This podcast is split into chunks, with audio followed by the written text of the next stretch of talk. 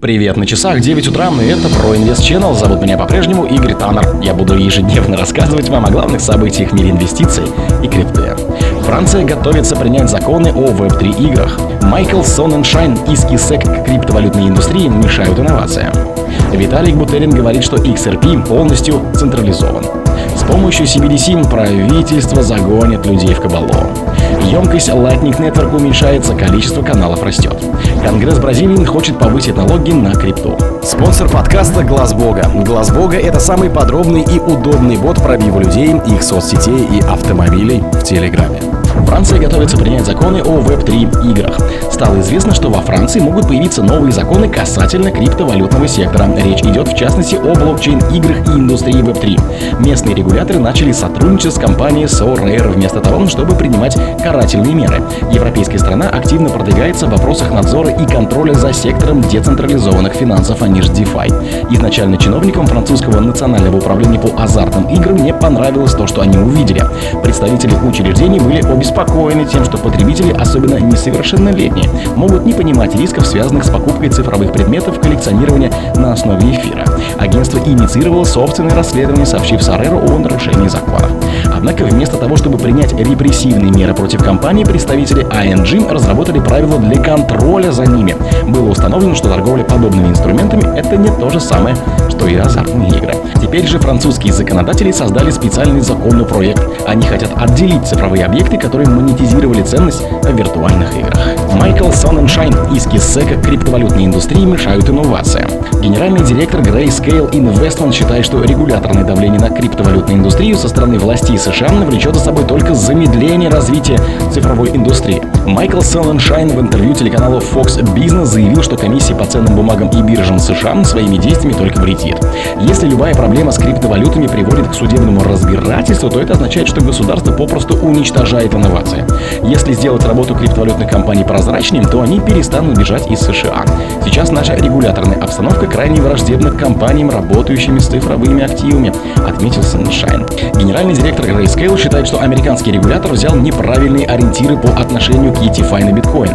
По мнению бизнесмена, SEC не нужно выбирать победителей и проигравших, а просто честно оценивать заявки. Недавно Майкл Соненшайн говорил, что наличие множества поданных заявок на спотовый ETFI на биткоин работает первой криптовалюте на пользу.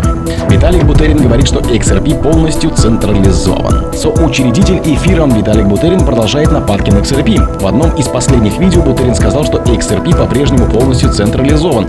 Бутерин сделал это замечание, подчеркнув некоторые требования, предъявляемые криптопроектам, которые должны быть частью этого пространства, такие как децентрализация. Криптопроекты не нуждаются в децентрализации, сказал Бутерин. ОТА и XRP по-прежнему полностью централизованы, но они по-прежнему указаны как криптоактивы на CoinMarketCap. Следует отметить, что Бутерин последовательно использовал XRP вместо Ripple в большинстве частью интервью. Например, Бутерин заявил, что XRP еще не извинилась за то, что написала письмо правительству Соединенных Штатов с просьбой отдать ему предпочтение перед биткоином и эфиром. С помощью CBDC правительство загонит людей в кабалу. Американский комик Джо Роган негативно относится к государственной криптовалюте и считает, что она поставит шах и мат людям. Во время недавнего подкаста рэпер Остин Пост, известный под псевдонимом Пост Малон, задал Рогану вопрос о том, что он думает по поводу цифровой валюты Центрального банка. Джо решил рассказать об опасности, которую несет CBDC. Я думаю, что нам поставят шах и мат, и это будет конец игры. Потому что если власти примут социальный кредитный рейтинг, если они решат, что нужно пользоваться некой системой социального кредитного рейтинга во благо общества, то они смогут следить за вашими действиями, твитами и всем остальным и оценивать вас. По мнению Джон, госцифровые активы дадут правительству тотальный контроль над гражданами, потому что у чиновников появится возможность мгновенно забирать у людей все деньги, делая их беззащитными. В какой-то момент власти решат, что человек совершил поступок и оставят его у разбитого корыта. Емкость Lightning Network уменьшается, а количество каналов растет. Lightning Network решение уровня 2 предназначено для решения проблем масштабируемости и скорости транзакций в сети биткоина. В его рамках создаются каналы оплаты вне сети, которые позволяют пользователям проводить транзакции практически мгновенно и за небольшую плату по сравнению со стандартной комиссией, позволяя множеству транзакций выполняться вне сети и записывать только окончательный баланс в основном блокчейне. Решение позволяет разгрузить блокчейн биткоина.